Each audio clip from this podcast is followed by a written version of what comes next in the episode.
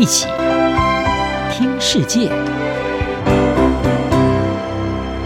欢迎来到一起听世界，请听一下中央广播电台的国际专题报道。今天的国际专题要为您报道的是乌克兰危机下，瑞士中立国的地位面临考验。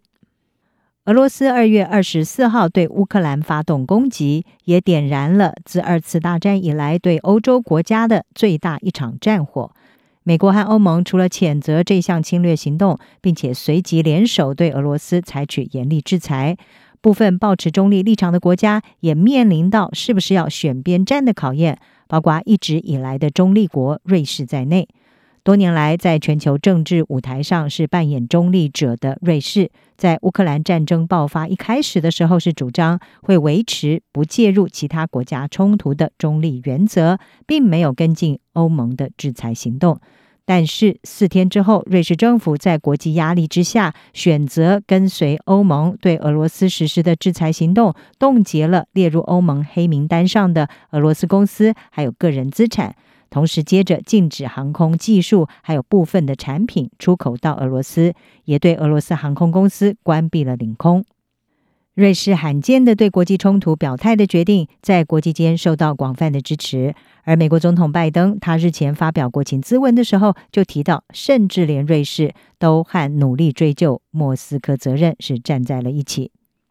尽管瑞士最高行政机关联邦委员会坚称这个决定和它的中立性是相容的，但是在瑞士国内还是引发了争议，特别是要求瑞士在军事还有政治上应该完全保持中立的右翼人士批评瑞士的中立性遭到了破坏。第一大党瑞士人民党更是扬言要把这个议题诉诸全民公投。不过，瑞士新闻网站在地的 Local 就引述苏黎世大学的国际法教授迪格曼，他的分析是指出，虽然瑞士政府的宣布意义重大，但是并不代表瑞士抛弃了中立国的地位。迪格曼说，这一些中立国家有法律义务，这是来自于他们作为永久中立国的地位，也就是不以军事的方式参与国家之间的武装冲突，也不以武力支持冲突的参与方。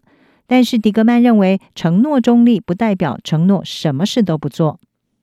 瑞士早在一八一五年是确立了它中立国的身份。尽管瑞士一直是联合国欧洲总部的所在地，但是瑞士的中立立场让它一直到二零零二年才加入联合国，而且一直拒绝加入欧盟。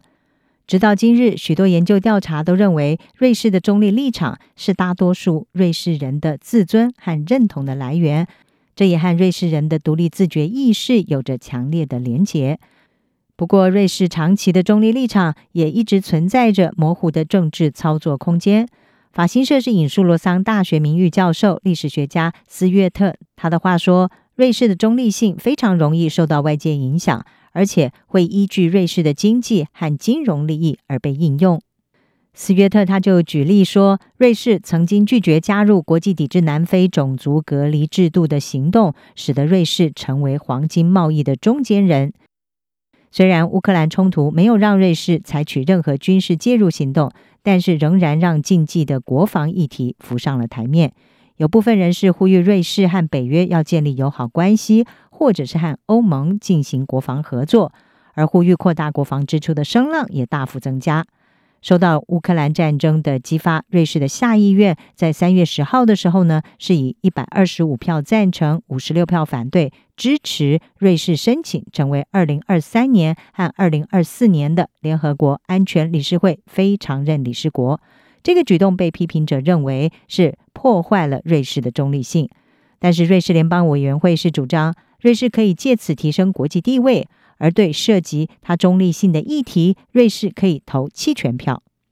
不过，瑞士的历史学家怀德莫他认为，如果瑞士忠于他的中立政策，可能就必须要常常的在安理会当中投下弃权票。这不但不利于安理会，也可能对瑞士不利。尤其瑞士已经取得在面临困难国际局势的时候，作为一位诚实协调者的重要角色。他认为进入安理会对瑞士的风险太大，因为这将会损害瑞士的信誉，并且失去他作为中立者的高标准。虽然瑞士在乌克兰危机之后的行动不一定就此改变了他的中立国地位，但是显然也反映出当前战争下的欧洲情势，让连常年保持中立的瑞士也不得不采取更积极的作为来阻止战争。以上专题由郑锦茂编辑，还清清播报，谢谢您的收听。